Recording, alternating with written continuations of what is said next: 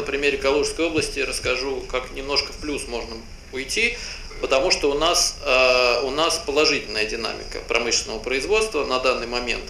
Э, Душарин Алексей из Рыбаков фонда рассказывал про, э, начинал с того, собственно, что основой является успешного развития экономики, это база высших учебных заведений, кадр, и про это я тоже скажу, если будет время, бизнес-заказы для вузов, потому что мы тоже именно по этой схеме Э, в Калужской области работаем.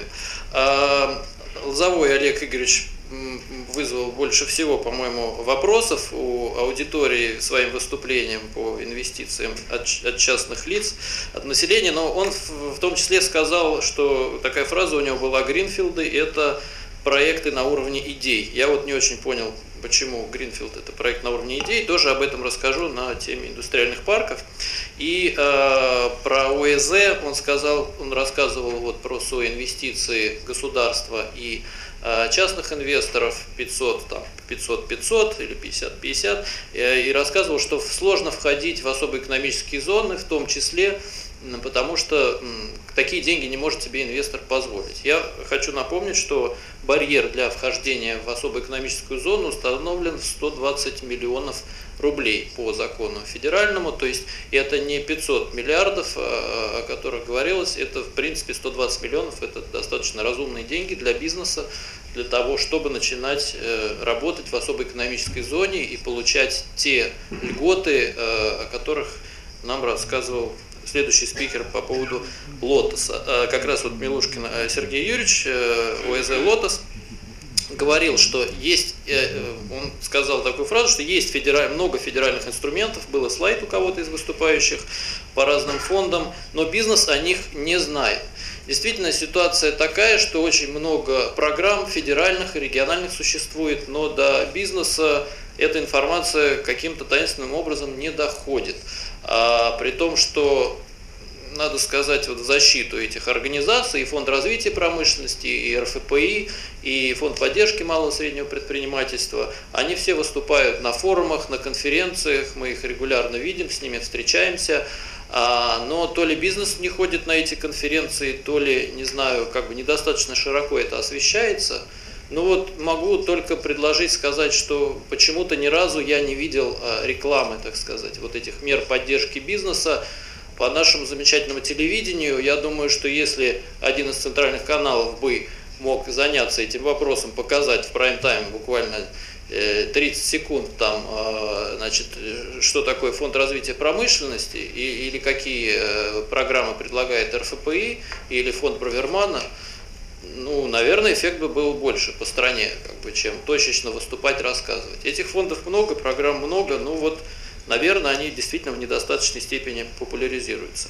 А, и последнее вот э, выступление Алексея Никитченко а, по поводу торов, по поводу развития а, инвестиционных проектов на Дальнем Востоке рассказал, как они вводят за ручку инвесторов и что уровень компетенции в органах исполнительных исполнительной власти оставляет желать лучшего. А вот, собственно, я как представитель органа исполнительной власти хочу э, сказать, что не совсем так. Э, сейчас спасибо агентству стратегических инициатив, что оно это регионы подстегивает к созданию таких органов, которые не немедленные, не бюрократические, не долго ходящие за ручку, а активные и знающие рынок э, появились. Мы создали агентство регионального развития, как и другие многие регионы, и оно тоже ходит за ручку, но делает это бесплатно.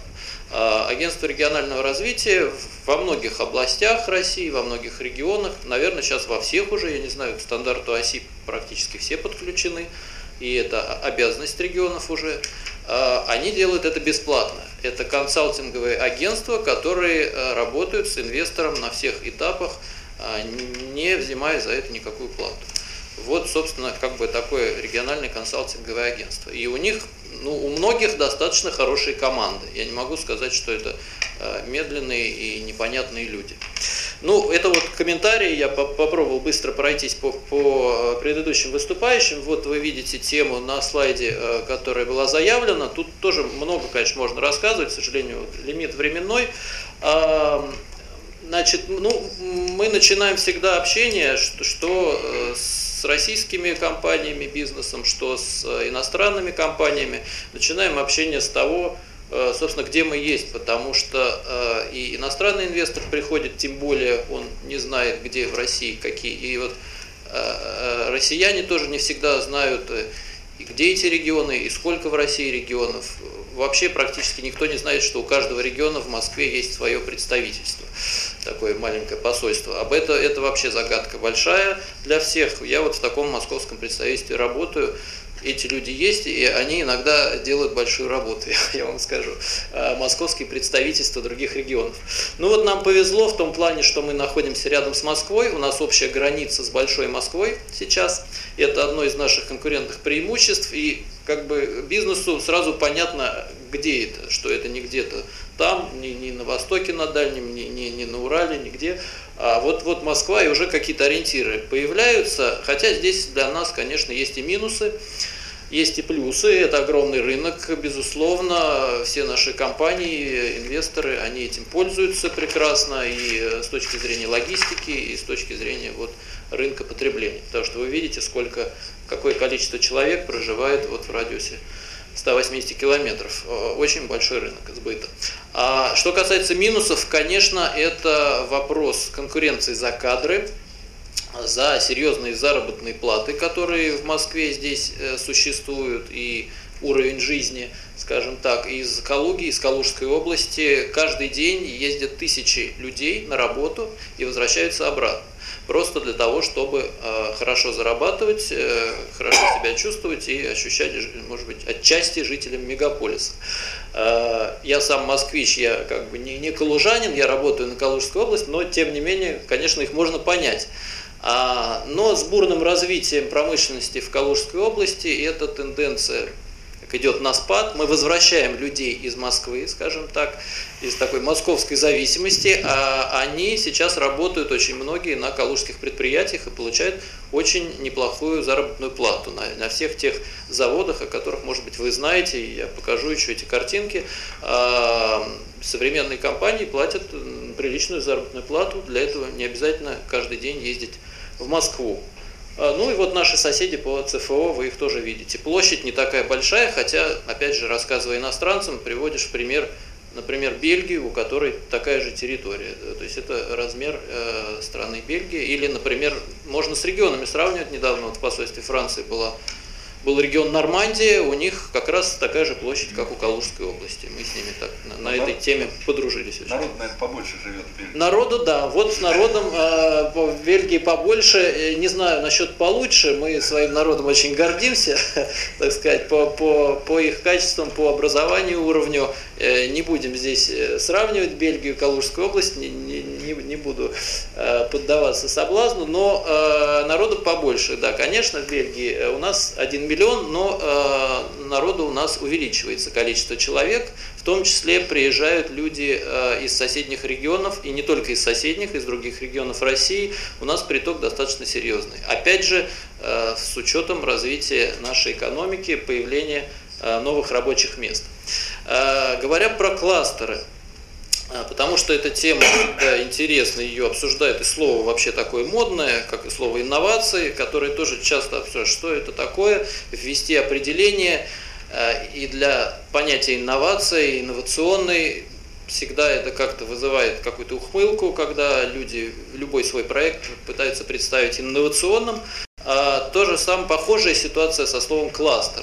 А, потому что на данный момент, насколько я понимаю, вот э, консультировался с коллегами, понятие кластер в России пока не введено на официальном уровне, нет определения, этим занимается, насколько я знаю, Ассоциация инновационных регионов России и Высшая школа экономики, они должны как-то выработать, я так понял, э, точное название определения, что такое кластер, а, где должны находиться предприятия, на каком расстоянии друг от друга территориально чисто, как они должны быть между собой связаны, должен ли быть устав и так далее, и так далее. Ну вот в Википедии, например, написано, что кластер в экономическом понятии – это сконцентрированная на некоторой территории группа взаимосвязанных организаций, э, которые взаимодействуют друг с другом, усиливают конкурентные преимущества и кластера в целом.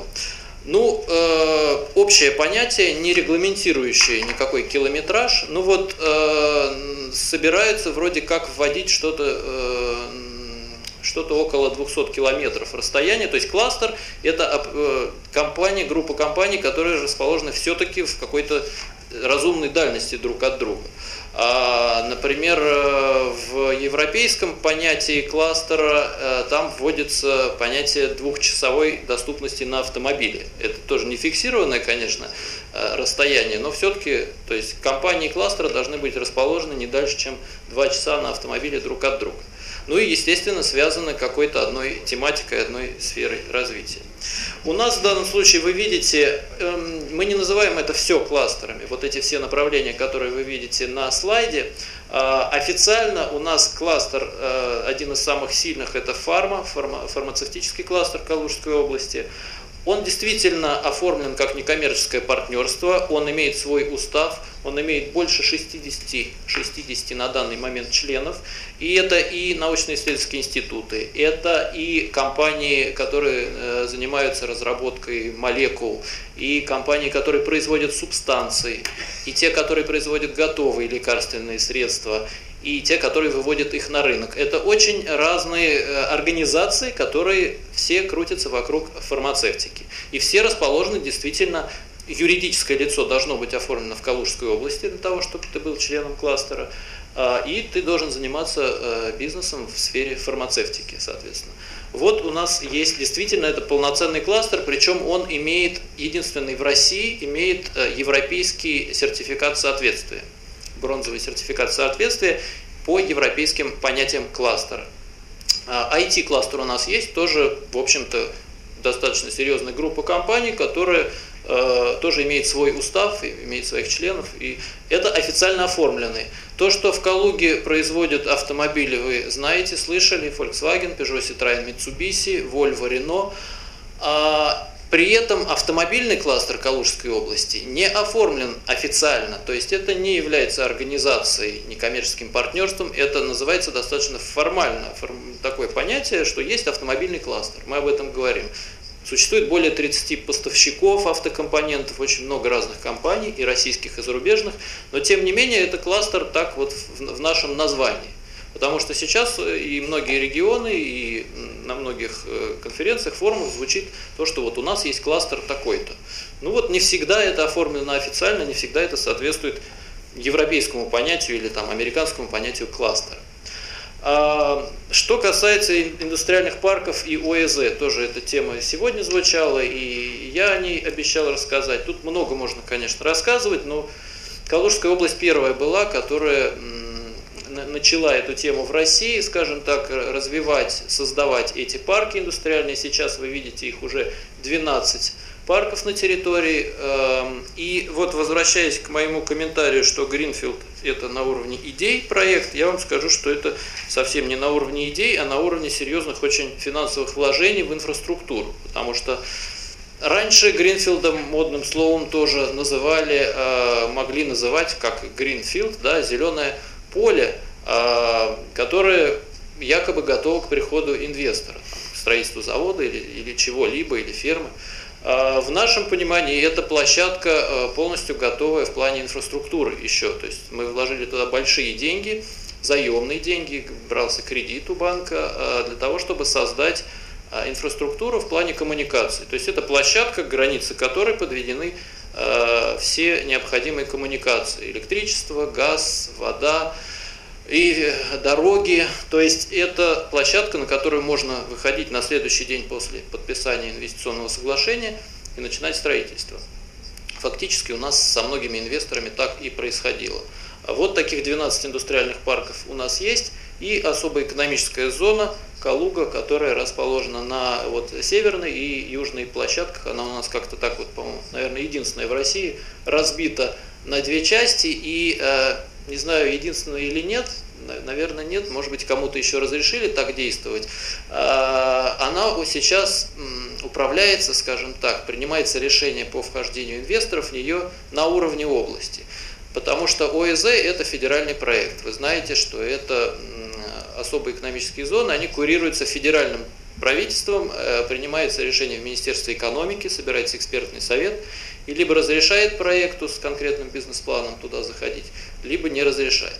Это всегда определенные процедуры, длительные, совет не так часто собирается, а, там сложные такие как бы вещи происходят, но мы всегда помогали инвесторам это делать. Сейчас э, Калужская область вправе сама принимать решения на своем а, совете, правительственном о том, что инвестор может или не может заходить в особую экономическую зону. Нам такое право дали э, на, так сказать, хорошем доверии, на нашем хорошем опыте. У нас есть резиденты сейчас и на южной площадке, и на северной площадке. Надо сказать, что места заканчиваются, мы поэтому и создавали северную площадку, потому что южная уже почти э, заполнена. Вот мы с господином Лешлем сейчас как раз говорили о крупном инвесторе, который Э, на, на южной площадке будет у нас австрийский работать. Э, очень разные компании, и опять же возвращаясь к комментарию, что туда сложно попасть и большие инвестиции требуются, да нет, 120 миллионов рублей это не, не такая сумма. У нас есть итальянская компания, которая вкладывает 168 миллионов рублей в свой проект по производству красок, итальянская компания. А, и это не, не миллиарды, это совсем не обязательно быть очень-очень э, крупным инвестором. А, и вы видите здесь два, а, две точки э, логистические, где нарисован самолетик, железная дорога, автомобиль. Э, это логистические хабы такие, сухие порты. Э, грузовые деревни, можно сказать. У нас открыт уже международный аэропорт в Калуге, уже летают рейсы. Это серьезная точка развития вообще региона в плане э, внутри российском, потому что много рейсов, регулярные рейсы в Питер есть, в Минводы, в Сочи. Э, сейчас другие направления рассматриваются. Volkswagen летает в Германию регулярно оттуда, потому что просто там топ-менеджмент или сотрудники на обучение, им требуется еженедельно практически э, делать вылеты в Германию. И это международный аэропорт, и э, Volkswagen имеет свои рейсы туда, и им это удобно, и наши инвесторы этим пользуются.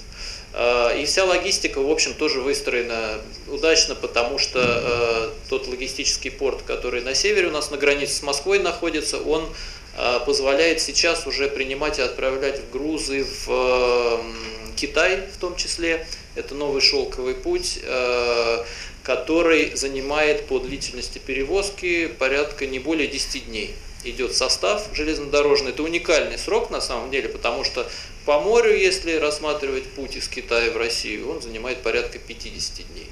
А у нас железнодорожный состав э, идет э, где-то 9-10 дней.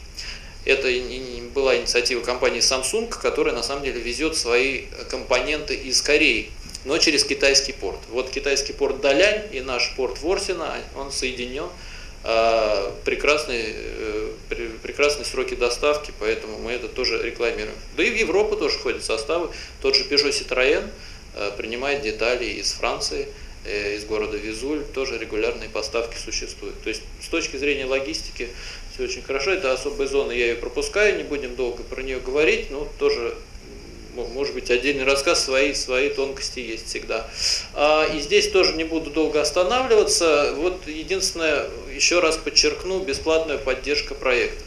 А, многие инвесторы, многие, многие представители бизнеса предпочитают заходить а, в Россию с консультантами, с консалтинговыми компаниями.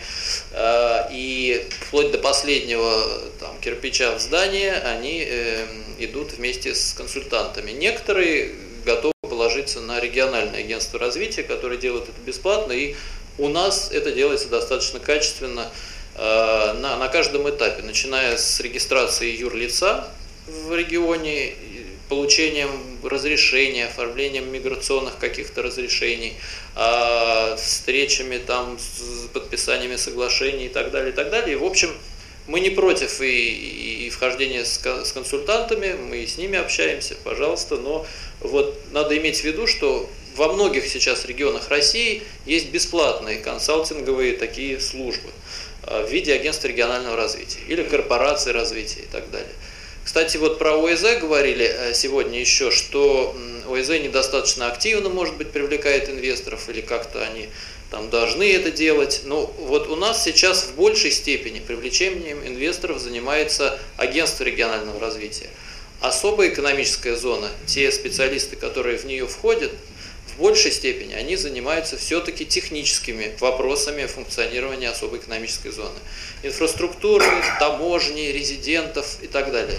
Если они будут заниматься еще рекламой своей площадки, встречами постоянными на каких-то конференциях, форумах, то это такое немножко распыление их деятельности и, может быть, не такое эффективное. У них нету огромного шикарного офиса, у них нету сотни человек в штате, ОЭЗ должны заниматься вопросами ОЭЗ. Не привлечением инвесторов, а скорее функционированием текущих инвесторов. Там очень много вопросов, и с федеральными властями в том числе, поэтому я бы, наверное, не стал на них вешать эту функцию привлечения инвесторов.